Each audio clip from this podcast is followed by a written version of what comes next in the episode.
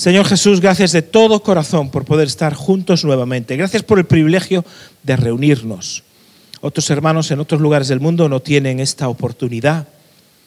Señor, y siguen todavía reunidos en casas, en online, pero nosotros tenemos este privilegio y queremos aprovecharlo para honrarte y para declarar que hay un Dios sobre nuestras vidas y sobre esta ciudad que sigue siendo el Rey de todos, Señor.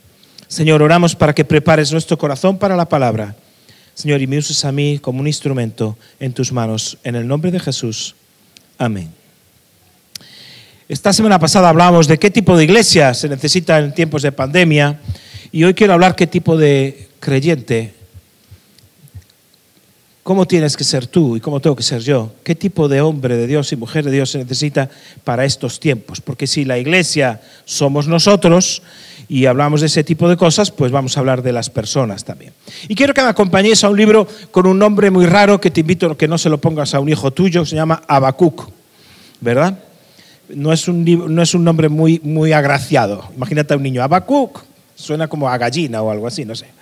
Entonces, no es, no es plan de llamarle Abacuc. Pero este libro de Abacuc, eh, que está en, en, el Antiguo Testamento, es uno de los profetas que se llaman menores, no menores en cuanto a importancia, sino que los libros que escribieron son muy cortitos. Y el libro de Abacuc se lee en 10 minutos, menos de 10 minutos, ya que solo tiene tres capítulos, apenas dos páginas de la Biblia es lo que es el libro de Habacuc. Y Habacuc habla de una jornada, de un peregrinaje espiritual que él tiene, porque se encuentra este hombre, este profeta, en una situación donde el, pueblo, la nación está mal, pero muy mal. Es una, un tiempo de tinieblas, es un tiempo de crisis, un tiempo de dificultades, de pecado, de de todo, de todo lo malo que te puedas imaginar, ahí existía. Y él pasa, y hay un peregrinaje que pasa desde la duda hasta la fe. Y es muy interesante cómo empieza el libro y cómo termina el libro. Si me acompañáis, vamos al capítulo 1.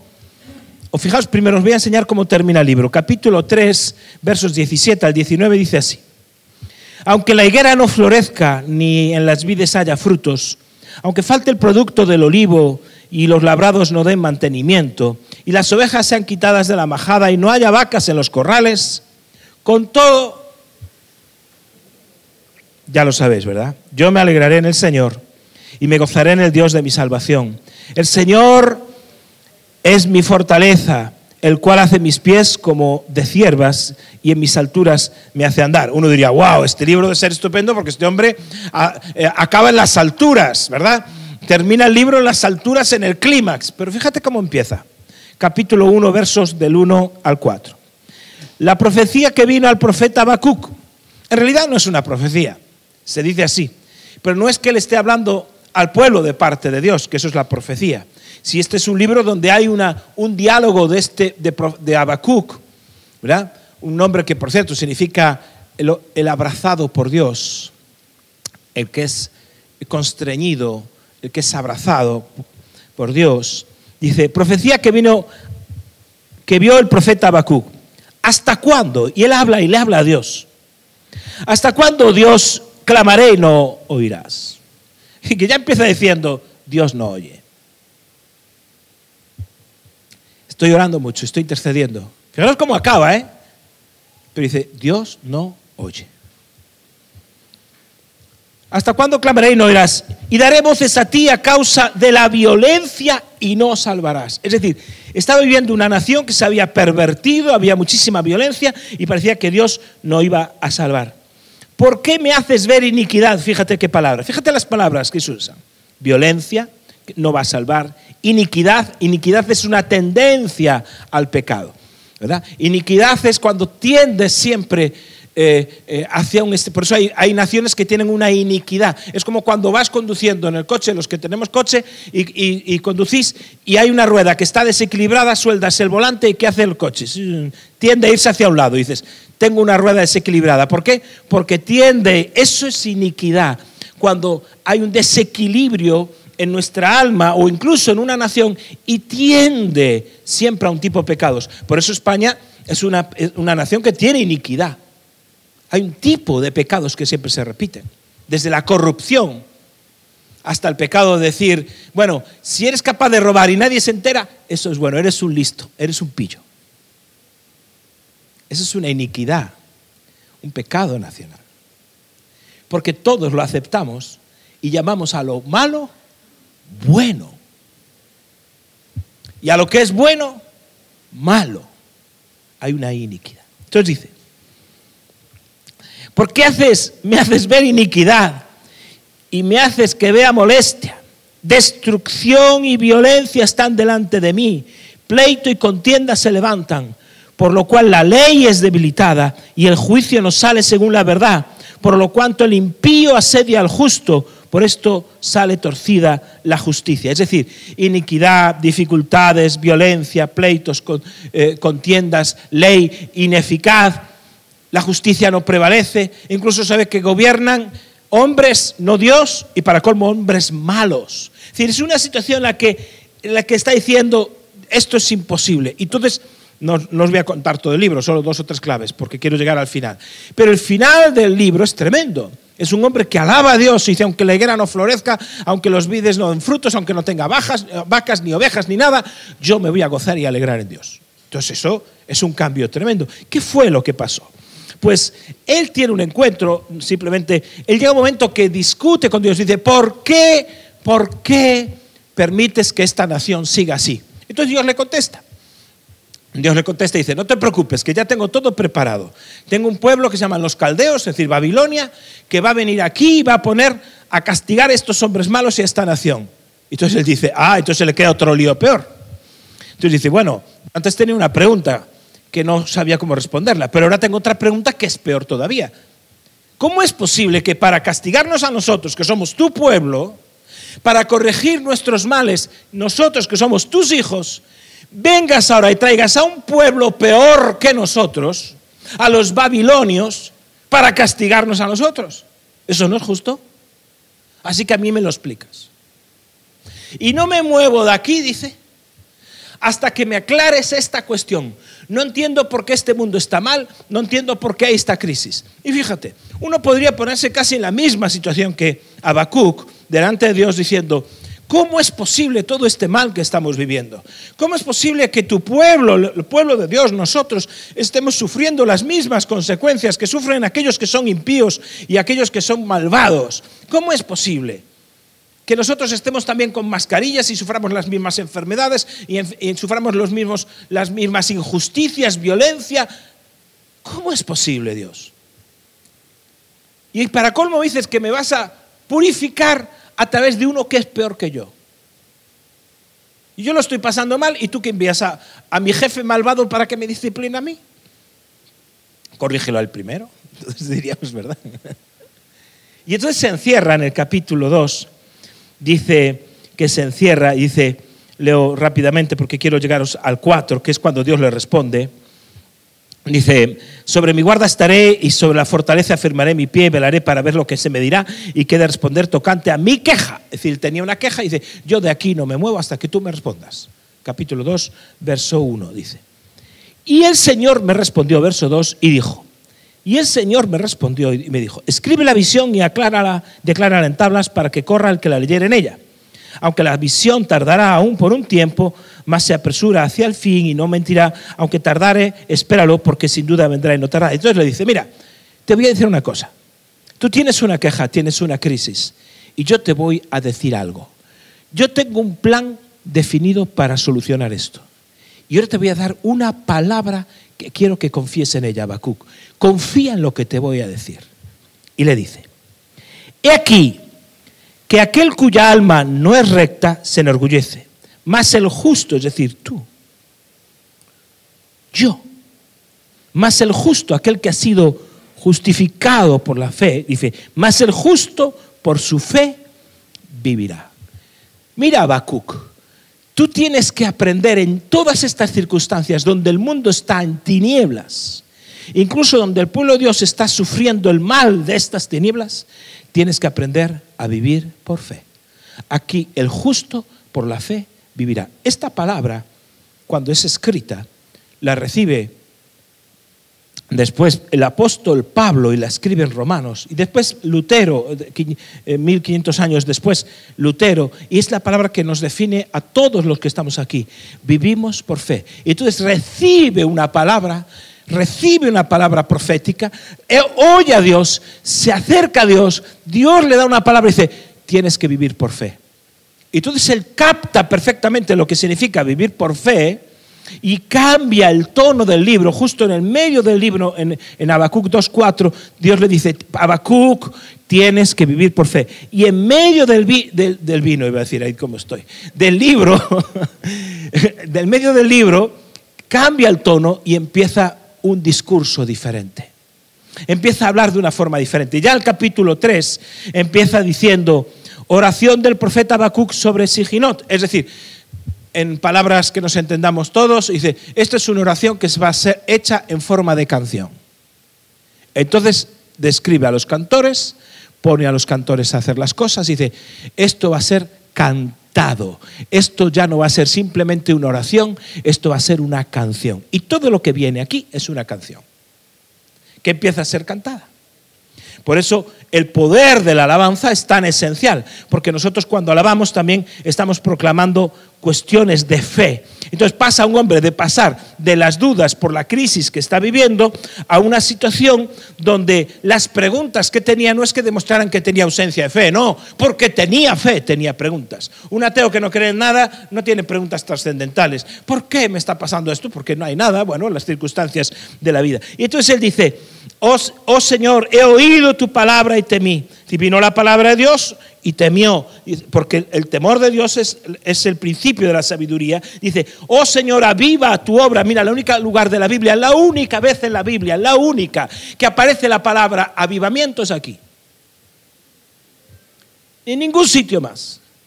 Dice, aviva tu obra en medio de los tiempos. En medio de los tiempos hazla conocer en la ira, acuérdate la misericordia. Entonces empieza a narrar un montón de cosas. Empieza a decir una, descripción como otros profetas y otras cosas. Pero está diciendo, oh Dios, y empieza a cantar esto. Esto lo hace cantando. En estos momentos de dificultad, aviva tu obra. Es decir, en medio de las tinieblas, en vez de quejarme, yo te pido que avives tu obra, que te manifiestes, que tu mano se conozca. Y empieza a decir toda, toda una narración y ese cántico que levanta. Hasta que termina y dice, aunque la higuera no florezca, ni en las vidas haya frutos, aunque falte el producto del olivo y en los labrados no den mantenimiento, verso 17, y las ovejas sean quitadas de la majada, y no haya vacas en los corrales, con todo, yo me alegraré en el Señor y me gozaré en el Dios de mi salvación. El Señor es mi fortaleza, el cual hace mis pies como de ciervas y en mis alturas me hace andar. Es decir, este hombre ah, tiene un, peregrinaje espiritual y pasa de tener la queja, pasa de tener las dudas, pasa a tener un encuentro cara a cara con Dios. Dios le habla personalmente y hay una transformación. Y cambia totalmente. Lo que está diciendo este hombre al final del libro, Habacuc, lo que está diciendo no es que, fíjate, que la abundancia de lo que tiene Dice, aunque la higuera no florezca, aunque el producto del olivo falte, etcétera, etcétera. No es que la abundancia de lo que tiene le trae la alegría. No está diciendo esto, esto es muy importante. Es al revés, es la alegría, esa fe que tiene en Dios lo que posiblemente le haya traído una la abundancia. Es decir, Habacuc cambia en este proceso de actitud. La actitud con la que empieza a vivir, y las tinieblas no se fueron, la injusticia no se fue, la violencia no había sido quitada, nada de eso había sido quitado, pero él cambia de actitud. Hay un cambio, por eso dice, aunque, y dos veces, déjame el versículo 17 siempre puesto ahí delante, ¿vale? 17, 18 y 19 hasta que cambiemos. Aunque la higuera no florezca, ni en las vides haya frutos, aunque el producto del olivo y no dé mantenimiento y las ovejas y las vacas y todo esto falte, con todo yo me alegraré. Me alegraré. Es decir, aunque falte, no dice que falte. Aunque significa que es posible que vaya a pasar. Y si llega el momento que a mí las vacas me desaparecen, si llega el momento que a mí las ovejas me faltan, decir, el sistema de vida que tienes, si llega el momento que pierdo el trabajo, si llega el momento que se cierra el negocio, si llega el momento en que pierdo lo que es mi sustento, es decir, le estaba diciendo, yo no estoy mal en este momento, decía Habacuc, yo no estoy mal, pero preparo mi corazón. Porque si llega el momento de los tiempos difíciles, si a mi vida llega un mal momento, yo preparo mi corazón, porque aunque venga ese momento, Dios me habló de que me tengo que sustentar por fe. Dios me habló y aunque llegue ese momento yo me voy a alegrar y a gozar en el, en el Señor. Los malos momentos, hermanos, vienen siempre. Están, mira, si hay algo garantizado en tu vida y en la mía, ¿sabes qué es? Que van a venir malos momentos. Van a venir. El asunto es que no nos preparamos para ellos. Habacuc se preparó, estaba viviendo un mal momento y dijo, wow, esto en cualquier momento me va a afectar a mí. Esto está terrible. Dios háblame. Dios le habla y dice, yo empiezo a cantar una nueva canción. Mi canción no va a ser la canción que cantábamos antes. Mi canción es una canción de alabanza, aunque preparo mi corazón. Por eso es increíble ver cómo hay personas que nunca se preparan para los malos momentos. Viven tan al día que no son capaces de planificar incluso circunstancias que van a venir. Y no cambia, y por eso hay que cambiar la actitud. La actitud debe ser cambiada, una actitud diferente. Por eso él estaba diciendo, yo preparo mi alma, yo me preparo a mí mismo. Si algo me llegase a faltar, yo preparo mi alma. Si algo llegase a pasar en dificultades o crisis o muerte o lo que sea, en lugar de quejarme a Dios, yo voy a levantar ese día un cántico de alabanza. Es lo mismo que vimos hace unas semanas cuando el apóstol Pablo decía lo que decía ya en Filipenses 4, ¿verdad? Sé tener abundancia y sé tener qué? Escasez.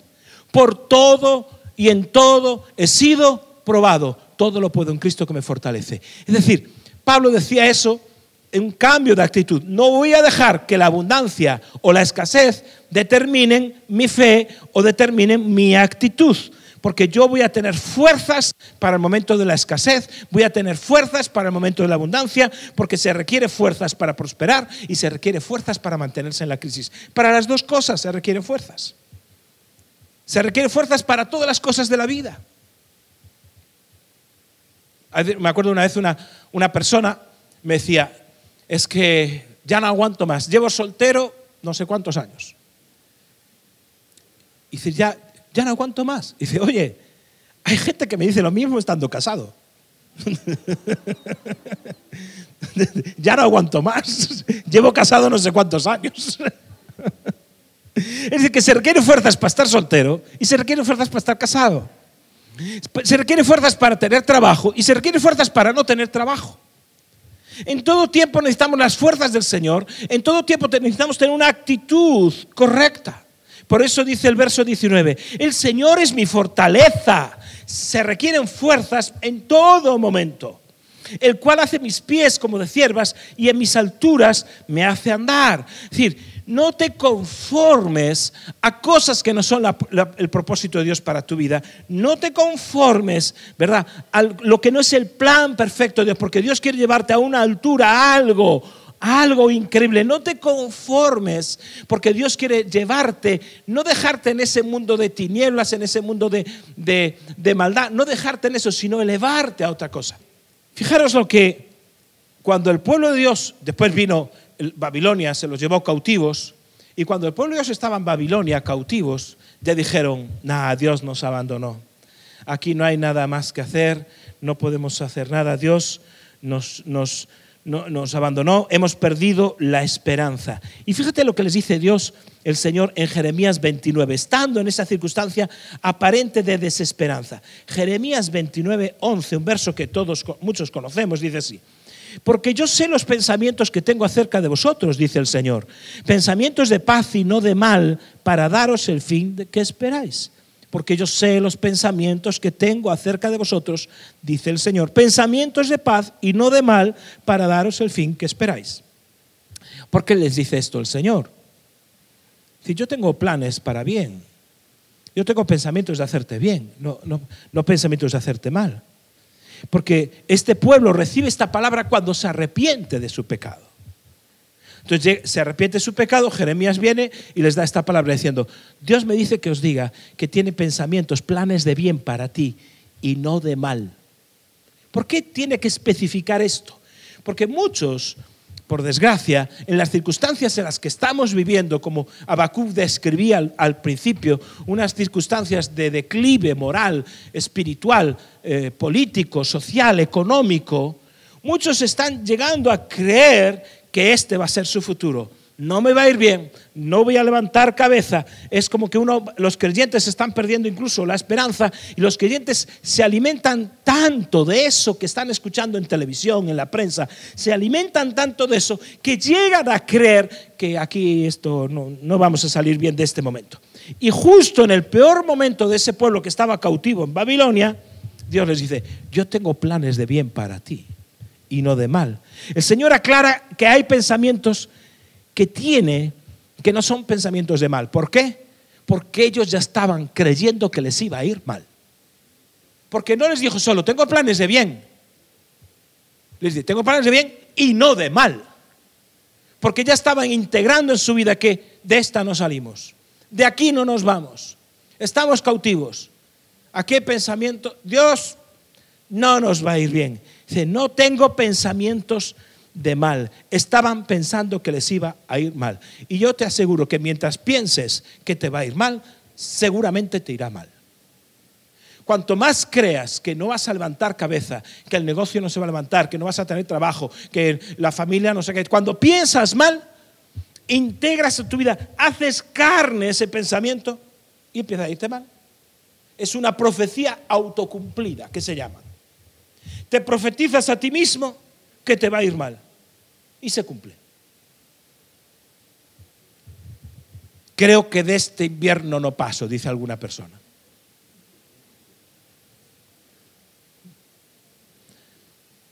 Y no pasa. Uy, no sé si pillaré la gripe. Bueno, ahora ya no sé, porque ya no hay gripe ni nada. Ya no anuncian. Yo he visto, no sé si fijaste en la televisión, ya no anuncian medicamentos contra el catarro y la gripe. Ya no hay, ya estamos tan preocupados por el, por el otro que ya nadie se preocupa de la gripe. No hay gente enferma de gripe ya últimamente. ¿Qué quiere decir? Si tú estás integrando en tu vida que te va a ir mal y no eres capaz de encerrarte, como hizo Habacuc, a recibir una palabra de fe, que te eleve a otras alturas. Por eso el Habacuc oraba y decía, haz que camine en otras alturas, haz que me lleves, pon mis pies como si fueran de ciervas, porque escalaban, ¿verdad? Por cualquier sitio, y llévame a otras alturas. Pero para eso hay que pasar momentos en los que a veces puedes estar dudando, a veces puedes estar pasando una circunstancia difícil, pero tienes que entender que lo que tú estás viviendo ahora no es tu futuro, lo que tú estás viviendo ahora no es tu destino. Dios quiere llevarte a las alturas. Dice, yo estoy aquí en el valle. Y puede que me falte todo, puede que desaparezca mi sustento, puede que se derrumbe, no haya nada, ni lo que yo trabajo que tiene que ver con las vacas y las ovejas, ni siquiera lo natural, las vides, los frutos, nada de nada. Pero yo, a mí, a mí nadie me roba la alegría ni el gozo. Porque mi alegría y mi gozo no dependen ni de las vides, ni de las vacas, ni del sueldo, ni del trabajo, ni de la empresa. Hay una cosa que supera todo eso. Por eso, claro que necesitamos una iglesia poderosa para enfrentar estos tiempos, pero necesitamos gente con una actitud diferente. Gente que sea capaz de enfrentar estas cosas. No lo decía Jesús. ¿Os acordáis cuando el Señor Jesús le dijo a sus discípulos, hey, estas cosas os he hablado para que tengáis paz, le dice, ¿qué debemos tener? En Juan, en Juan 16, 33. Juan 16, 33 dice así, estas cosas eh, os he hablado para que tengáis paz. ¿Qué debemos de tener? Paz. Y ahora dice, en el mundo tendréis aflicción. Fíjate, paz y aflicción, lo que estamos hablando aquí. Pero confiad, yo he vencido al mundo. Quiere decir que mientras pasamos las circunstancias que estamos pasando, ¿verdad? Justo la paz del Señor, la confianza en el Señor se hace absolutamente necesaria. Sin embargo, hacemos al revés. Te encuentras que muchas veces hacemos al revés. Cuando estamos en aflicción, perdemos la confianza. Jesús dice, confía, vas a tener aflicción. Ya lo decíamos antes, malos momentos los pasamos todos. Eso es parte de la vida. Pero yo he vencido al mundo. Confía. Viene la aflicción y dejo de confiar. Habacuc no dejó de confiar. Habacuc lo que trajo es su queja delante de quien tenía que traerla, de Dios. No su queja delante de su esposo, de su esposa, de sus padres o del pastor. No se trata de eso. Se trata delante de Dios. Es decir, Dios mío, me tienes que responder. Y dice, yo he vencido al mundo. Vas a tener paz. Por eso no podemos depender tanto de nuestros sentimientos y depender más de una palabra. He vencido al mundo. El justo por la fe vivirá. Él recibe una palabra y empieza a cambiarlo todo, dice, y en el mundo tendréis aflicción, pero por eso la aflicción está garantizada, entonces por lo menos tengamos aflicción por aquello que merece la pena. Porque la aflicción va a estar ahí.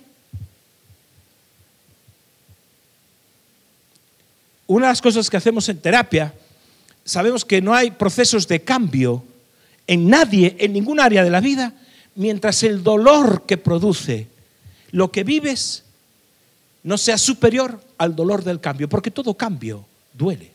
Por ejemplo, te puedes afligir dejando de beber, porque pasas, o dejando una droga, porque pasas el síndrome de abstinencia. Pero te puedes afligir siendo alcohólico. Tienes que decidir. ¿Qué aflicción quieres pasar? Porque eso de que, ay, no quiero pasar por el proceso de dejar esto. Bueno, pues tienes que decidir. Te puedes afligir dejando de fumar, pero te aseguro que te vas a afligir por el hecho de fumar. Claro, no inmediatamente, porque todas las personas tienen un, proceso psicológico que se llama la subestimación de las necesidades futuras. Cuando tú le dices a alguien, si sigues fumando, ya los, vas a poder tener un cáncer de pulmón o otro tipo de cáncer. Y de, ah, está muy lejos eso, eso ahora no lo tengo, subestimas toda necesidad futura. ¿Por qué? Por no afligirte dejando de hacer aquello que sabes que está mal. Te puedes afligir, entonces, o haciendo lo malo, o afligirte incluso haciendo lo bueno. Puedes afligirte eh, no estudiando, porque bueno, dejo de estudiar, o afligirte estudiando, porque también es otra aflicción.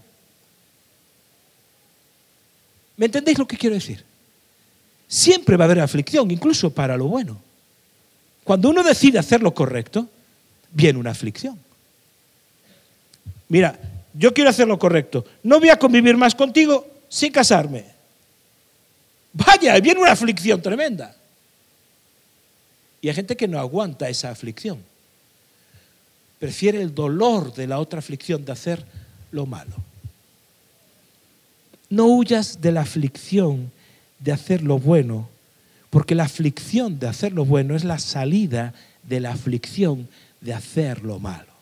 Se requiere hombres y mujeres que tengan ese carácter y esa actitud de enfrentar esas circunstancias. ¿Qué clase de carácter es la de un hombre que dice, aunque me falte todo, aunque pierda el trabajo, aunque pierda todo, en mí no va a haber una queja, nadie me va a encontrar en mí una queja. Es más, con todo yo me alegraré en el Señor. Con todo el Señor será mi gozo, mi salvación. Por eso cuando venga ese momento de dificultad, cuando venga ese momento de aflicción, tienes que decir como Habacuc, con todo me alegraré en el Dios de mi salvación. Él me va a sacar de esta aflicción, Él me va a librar de esta circunstancia, Él me va a llevar a un lugar más alto. Es verdad, estoy pasando una aflicción porque Dios tiene planes de bien y no de mal para mí, porque Dios está volviendo mis pies como de cierva, porque Dios me está llevando a unas alturas, alturas personales, profesionales, familiares. Dios te quiere elevar, pero como no quieres pasar por el proceso de Dios, entonces no puedes llegar a donde Dios te quiere llevar. Y claro, decíamos, hace también unas semanas, muchas son las aflicciones del justo, pero de todas ellas te librará el Señor. ¿Verdad? De todas ellas nos librará el Señor. Aflicciones vendrán. Si no recuerda, ¿cómo, cómo nació Jesús? Jesús cuando nace en este tiempo que estamos celebrando precisamente, o vamos a empezar a celebrar la Navidad, ¿cómo, ¿dónde nace Jesús? Si leéis en Lucas capítulo 2, verso 7, muy sencillito, dice, y dio a luz a su hijo primogénito y lo envolvió en pañales y lo acostó en un pesebre porque no había para ellos, pero no había lugar para ellos en el mesón. ¿Dónde es acostado Jesús? En un pesebre, no en una clínica de primera línea. Un pesebre, ¿sabéis lo que es? Es simplemente es el comedero de los animales que estaban en la cuadra. Ahí se echaba la comida y ese es el pesebre, no es más que un sitio donde comen los animales. Pondrían paja, pondrían limpito aquello y fue su primera cuna. Uno no esperaría que el Hijo de Dios naciese en un lugar así. Desde luego es sorprendente el comienzo del Hijo de Dios, es sorprendente. Pero para que yo pueda llevar o llegar a las alturas que Habacuc dice que Dios nos puede llevar, tengo que entender que hay circunstancias en las que a veces yo tengo que pasar por un pesebre. Hay dos cosas que al menos tienes que entender en este tiempo que estás viviendo, y hay dos cosas que tienes que entender que Habacuc entendió, comprendió y las integró. Una, la primera, en este tiempo donde vivimos en un tiempo de tinieblas, de dificultades, que es las mismas que vivió Habacuc, él recibe una palabra y cambia esa actitud. ¿Y cómo cambia esa actitud? Lo primero es que nos toca aceptar el momento que nos tocó vivir. Tienes que aceptar lo que te tocó vivir. No puedes avanzar si no dices, bueno, esta es la situación en la que estoy. No puedo seguir quejándome de la situación en la que vivo. Porque si sigo quejándome de, que es que no hay vacas, es que las ovejas, es que mira, mira la, la, vid no, está mal, la higuera tampoco da fruto, bueno, esto está fatal, porque ¿dónde iremos? Porque esto es lo que está haciendo toda la gente que no conoce a Dios. Si tú mantienes una actitud de queja, no hay manera de avanzar. Si pasas toda la vida pensando en tu pesebre, es que nací en el pesebre. Ay, es que mis orígenes, es que claro, yo nací de una familia pobre, es que claro, yo no sé quién es mi padre o yo no sé quién es lo que fuese. Ya me entendéis lo que quiero decir. Cuando uno pasa por esas, esas situaciones donde siempre está mirando lo que quedó atrás y no aceptas lo que te tocó vivir, es imposible elevarse a unas alturas diferentes en la vida. Imposible, no se puede. Deja de mirar atrás. Deja de lamentarte por tu pesebre. Hubo un tiempo para estar en él, pero ya tienes que haber salido. Si después de que, tienes 30, 40 o 50 años sigues pensando en el pesebre, ¿es dónde estás? Eso, eso, eso se acabó. Es como si estás lamiéndote las heridas toda la vida, porque claro, porque me abandonaron, porque me hicieron esto, me hicieron lo otro. Claro que hay heridas dificilísimas, pero el Espíritu Santo nos sana de todas ellas. Por eso ninguno de nosotros puede todavía en este momento de su vida seguir viviendo en el espíritu, en el establo aquel. Sal ya, déjalo de una vez. Acepta lo que te tocó vivir. Acéptalo. Sin más, estoy en este tiempo de tinieblas. Estoy en este tiempo en un país de injusticia. Estoy pasando, soy inmigrante, no tengo trabajo, lo tengo, lo que fuese. Primero lo acepto. Y segundo, como hizo Habacuc, segundo, decide vivir bien lo que te toca vivir. Uno es aceptar, pero otra cosa es decidir vivir bien lo que te toca vivir. Y eso es diferente. Porque Habacuc cambia ese tono cuando acepta las circunstancias, habla delante de Dios y pues dice, ah, no, esto cambia. Dios me habló, voy a vivir de forma diferente esto. Yo voy a levantar un cántico diferente. Es decir, que no, no te quejes por esa situación, no te quejes, sino que empiezas a vivir correctamente el, tiempo que te tocó vivir. Acordaos de, de, de, José, por ejemplo, en la Biblia, en Génesis. José, un hombre que es joven, que es vendido por sus hermanos como esclavo. Una vez que es esclavo, ¿qué pudo haber pensado José cuando estaba en el pozo, verdad? Vendido por sus hermanos. ¿Cuál pudo ser su pensamiento? El pensamiento de José, que lo habían eh, traicionado, pero es vendido como esclavo y decide vivir bien siendo esclavo. Dice, bueno, me tocó vivir, acepto la condición, soy esclavo, pues voy a ser el mejor esclavo. Y llega a convertirse en el mayordomo o en el administrador de la casa de la, donde estaba sirviendo como esclavo. El Potifar, uno de los eh, funcionarios de Faraón, confía en él y lo hace el señor de su casa. ¿Por qué? Porque aceptó lo que le tocó vivir y segundo, decidió vivir bien la etapa que le tocó vivir. Si era esclavo iba a ser el mejor esclavo. Lo acusan falsamente la mujer de Potifar porque se quería acostar con él, él no quiso acostarse con ella, ¿verdad? Se apartó, salió corriendo y le dice, este hombre me intentó violar, mira aquí las ropas. Y se va a la cárcel. Nunca ves en ese proceso levantar una queja a José. Aceptó que iba a ser preso y decidió vivir siendo el mejor preso. Y al cabo de unos años llegó a ser el administrador la mano derecha del alcaide, el administrador de la cárcel. ¿Por qué? Dios lo iba elevando a las alturas, en la etapa en la que estaba viviendo. Era esclavo, Dios lo elevó a las alturas. ¿Por qué? Porque aceptó su, su, etapa y vivió lo mejor posible lo que le tocó vivir. Era, era preso, vivió, aceptó lo que le tocó vivir y vivió lo mejor posible. En vez de quejarse, me fui a la cárcel por una mentira, una injusticia, a mí no me toca estar aquí, estoy aquí. Pues vamos a, a vivir lo mejor posible el tiempo que te ha tocado vivir. Y fue un buen hijo, y fue un buen esclavo, y fue un buen preso. Y por lo tanto, cuando llegó el momento de estar al lado de Faraón, fue un buen gobernante porque él siempre fue bueno. Le hizo bien lo que le tocaba vivir. Hizo lo correcto siempre que le tocaba vivir. aceptó el hecho de lo que le tocaba y vivió la forma mejor y correcta. Por eso dice la palabra de Dios sobre José, y Dios hacía, y todo lo que José hacía, Dios lo hacía prosperar. ¿Cómo no? Yo no sé qué momento estás pasando en tu vida. Sé el momento que estamos pasando todos a nivel global. Específicamente lo que te ha tocado a ti vivir, la posición que ocupas hoy, tú la sabes mejor que nadie. Pero te aseguro que si tú estás mirando a Dios y con una actitud diferente en medio de las circunstancias, Dios tiene un lugar más alto para ti. Dios tiene algo diferente.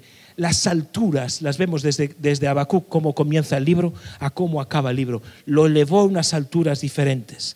Verá, esa actitud que dice, a pesar de todo, a pesar de cualquier circunstancia, a pesar de lo que sea, yo, dice el verbo, el texto textualmente, me alegraré y me gozaré en el Señor. Y fíjate aquí, la palabra alegrar no es cualquier palabra, es una palabra que significa que estás dando saltos de alegría.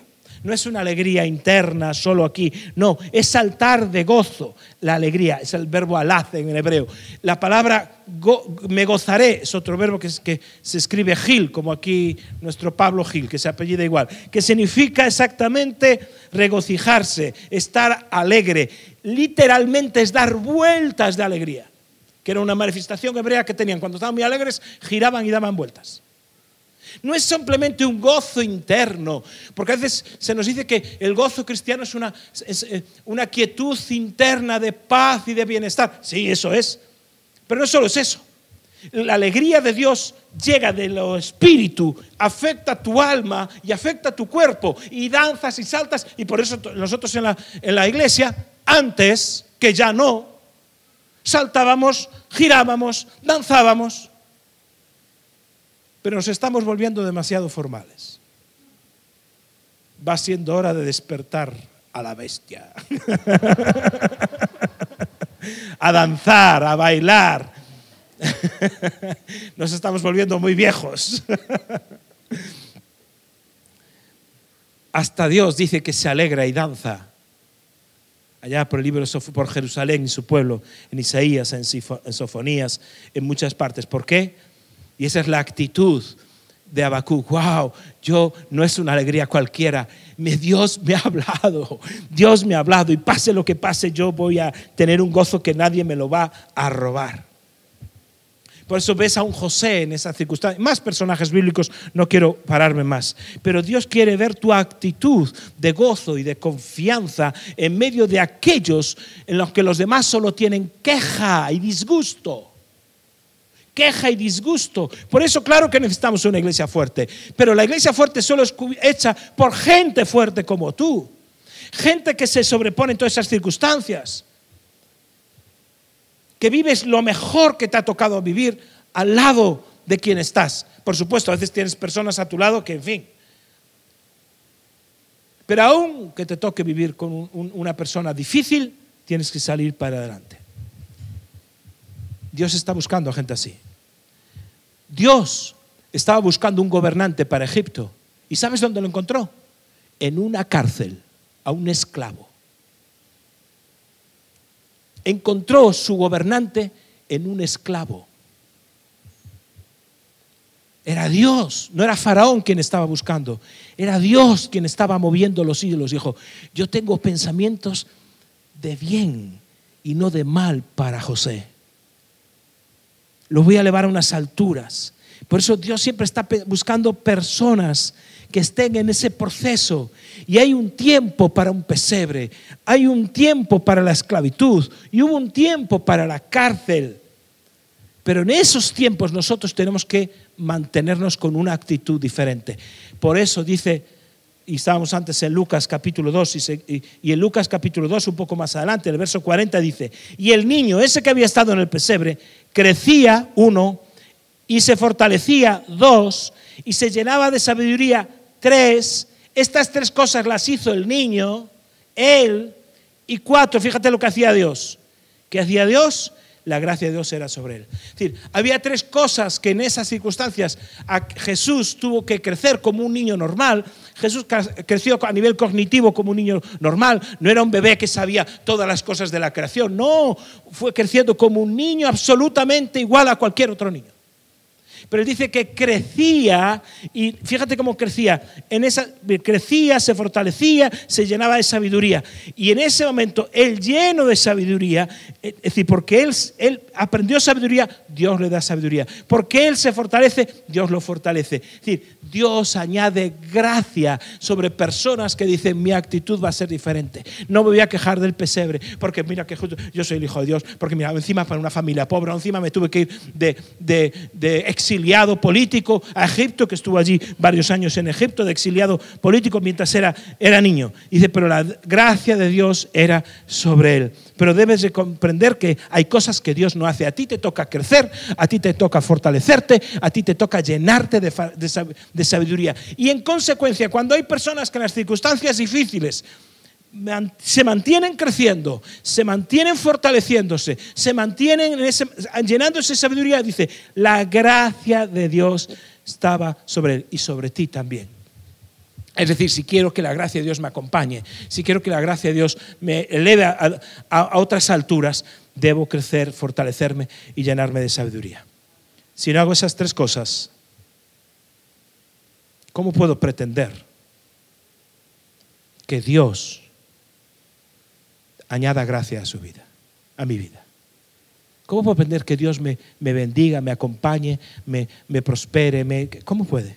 Tu actitud, y quiero recargar esto para ir terminando, tu actitud es clave para que veas que cada circunstancia de tu vida, cada momento de tu vida es una oportunidad para crecer, para fortalecerte, para llenarte de sabiduría.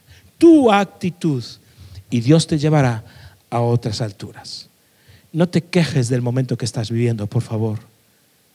Transfórmalo en una oportunidad. No te quejes. Jesús no se quejó en la cruz, ni del tormento previo. Todo lo que pasó, porque él tenía su mirada puesta en el galardón. Estaba viendo que apenas tres días después, 72 horas después, se iba a culminar el plan de salvación. 72 horas después iba a resucitar. Como decíamos la semana pasada, y si no has escuchado el mensaje, por favor escúchalo, porque había una palabra profética para la iglesia. Había un después de esto. Claro que estoy pasando una situación de crisis, claro que estoy pasando una situación sin trabajo, claro, pero hay un después de esto. Hay, si yo me mantengo con la actitud correcta, nosotros, ¿verdad? Por más que pasemos circunstancias, hay un pueblo que es capaz de creer lo que la palabra de Dios dice que es. Por eso hay un momento que dices, Dios me va a llevar a las alturas. Mientras me toque el pesebre, viviré en el pesebre, pero saldré.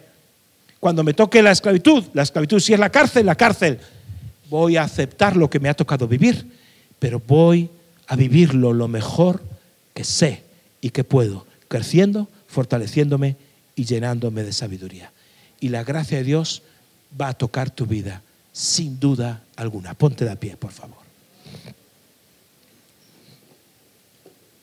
Aleluya.